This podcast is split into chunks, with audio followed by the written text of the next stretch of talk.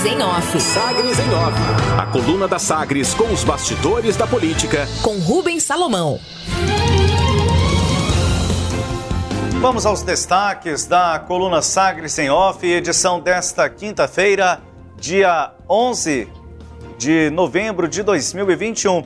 O destaque é o seguinte: Código Tributário prevê redução de quase 200 milhões em renúncia fiscal.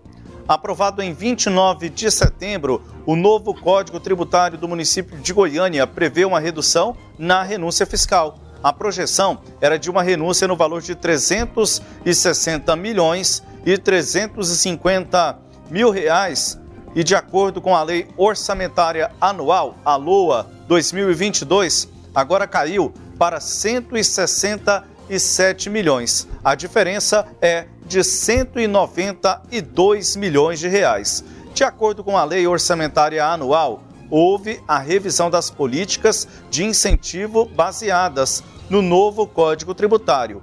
Outra revisão da, na LDO foi a própria projeção do orçamento. Na LDO, a previsão era de uma receita de 6 bilhões e 300 milhões de reais e agora na nova construção orçamentária passou para 6 bilhões e 700 milhões de reais. Promessa não cumprida, apesar de já aprovado há mais de um mês.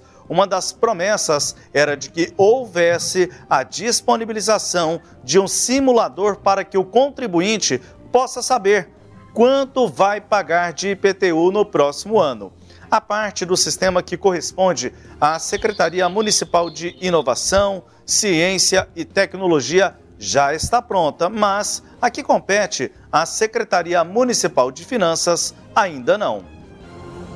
Agenda. Antes de participar de agenda em Rio Verde nesta sexta-feira, assunto destacado ontem aqui na coluna, o secretário da Fazenda de São Paulo, Henrique Meirelles, do PSD, terá uma agenda com empresários na sede da ACIEG em Goiânia. Meirelles gradativamente tem aumentado a presença dele em atividades em Goiás.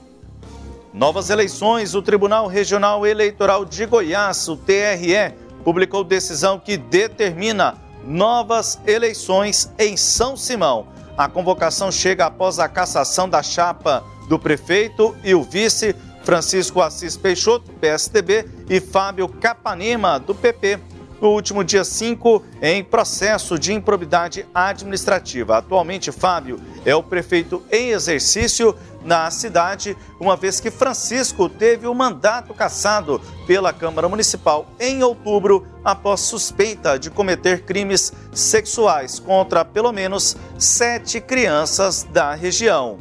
Caso o Ministério Público Eleitoral pediu a cassação de Capanema, acolhida na semana passada por entender que o vice na chapa estava com os direitos políticos suspensos por oito anos por decisão de improbidade administrativa. Destaca-se a decisão contra Fábio na vara comum ocorreu em dezembro de 2020. Consta nos autos que ele usou veículo público oficial para fazer compras em um shopping juntamente com duas mulheres.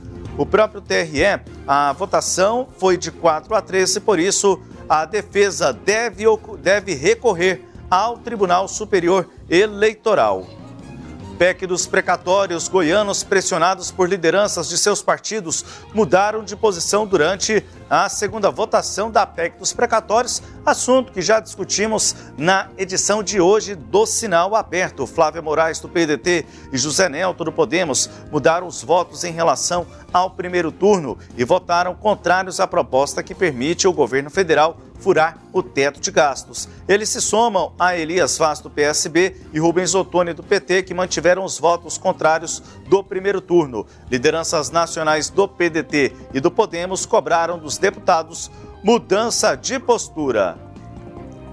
Natal e o Natal vai chegando e a Companhia de Urbanização de Goiânia abriu licitação para a aquisição de materiais natalinos. Abraçadeira de nylon, barras de ferro, cordão de LED, entre outros, a serem utilizados nos serviços de confecção de iluminação decorativa natalina e de montagem de árvores de Natal de estrutura metálica iluminadas com cordões e mangueiras luminosas de LED. A Comurg não informou o valor que será gasto. Serão comprados 72 itens para decoração de pontos é, diferentes da cidade. Entre os locais escolhidos estão o Parque Vaca Brava, a Praça Joaquim Lúcio, o Grande Hotel, o Paço Municipal, a Matriz de Campinas, além de algumas rotatórias em regiões distintas da cidade. O pregão eletrônico está previsto para esta quinta-feira, dia 11.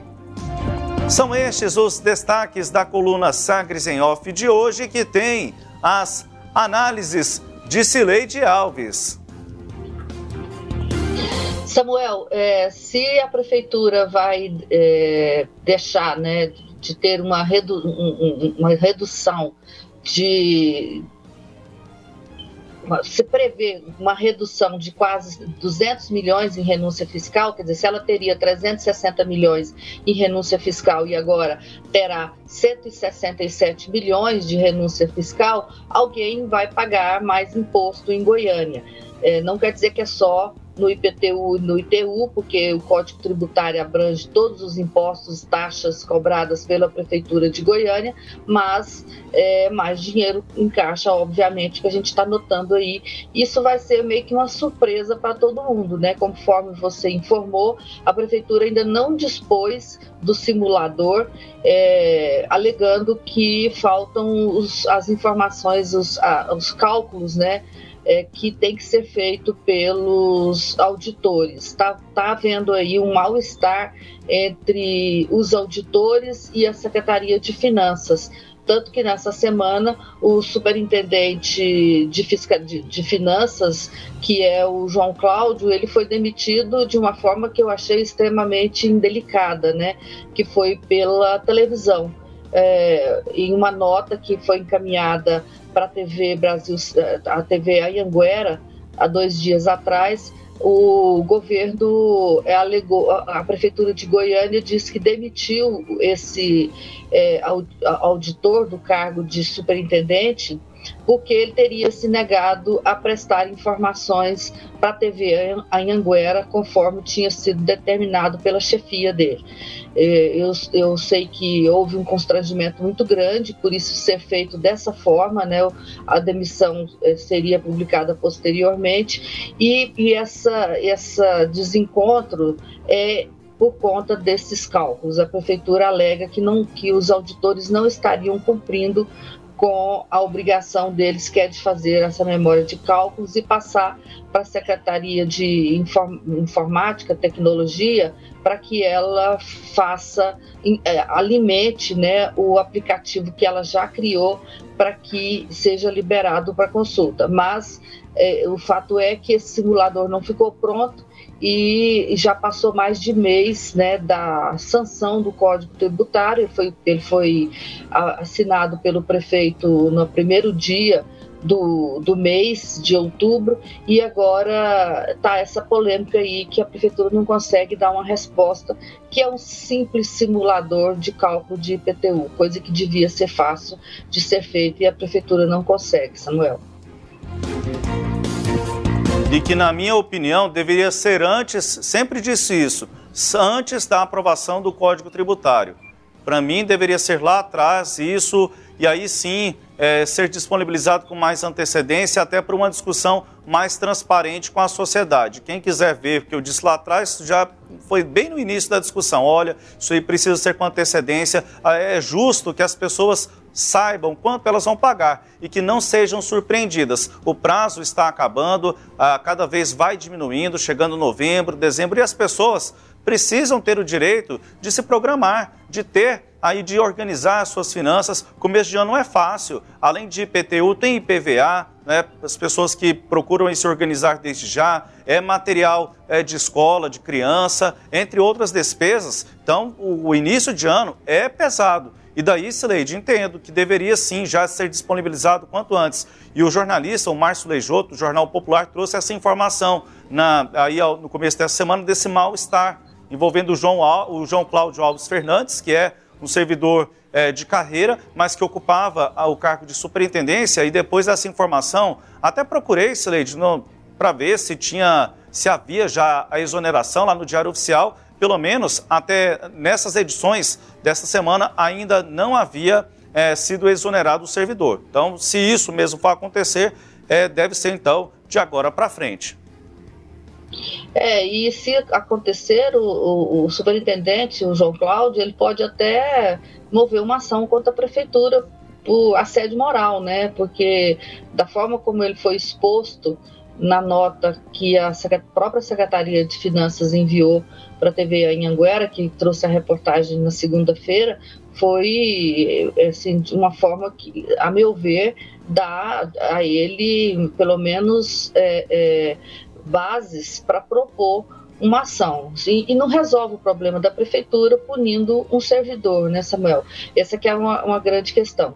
É, eu estava até recuperei as reportagens publicadas em 2016 sobre o simulador que a prefeitura fez na época para exatamente para as pessoas é, saberem, né, simularem lá o possível é, valor do imposto que elas teriam que pagar no ano seguinte de 2017, porque havia sido, estava na Câmara, melhor dizendo, uma proposta de mexer com, com os, os cálculos né, do IPTU, do ITU. Então, daquela época, a prefeitura conseguiu fazer, por que, que agora a prefeitura não consegue fazer? Eu acho que essa que é a grande pergunta que a prefeitura ainda não respondeu. O que ela está alegando é isso, essa desculpa de que, de, de a, a, falta, está faltando compromisso né, dos auditores é, com o exercício das funções deles, pelo menos é o que a, a nota é, aparenta, né, dá a entender para quem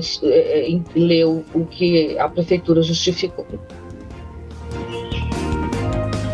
O Cileide, eu sei que é um ponto secundário aí da nota, mas me chamou também a atenção a questão do Natal. Está chegando e só agora que a Comurg vai fazer uma licitação hoje para poder adquirir os materiais natalinos. Claro que a Comurg já tem aí grande parte do material que vai ser é, montado, mas o Natal já está aí batendo na porta, Sileide.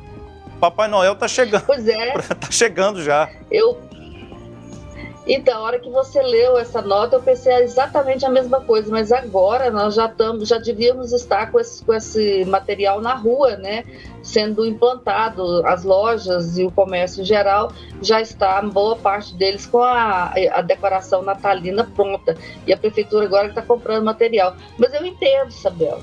É porque a prefeitura não sabia que teria Natal este ano, por isso ela não antecipou essa compra, não se planejou.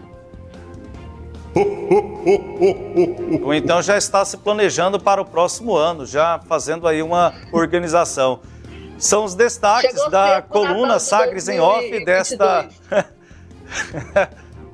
é, já está se programando, se organizando aí. São os destaques da coluna de hoje com as análises de Celeide Alves, aqui trazendo a você então os pontos de vista, da edição desta coluna disponível para você no nosso portal, o sagresonline.com.br. Sagres em Off. Sagres em Off. A coluna multimídia. Acompanhe ao longo do dia as atualizações no www.sagresonline.com.br. Sagres em Off.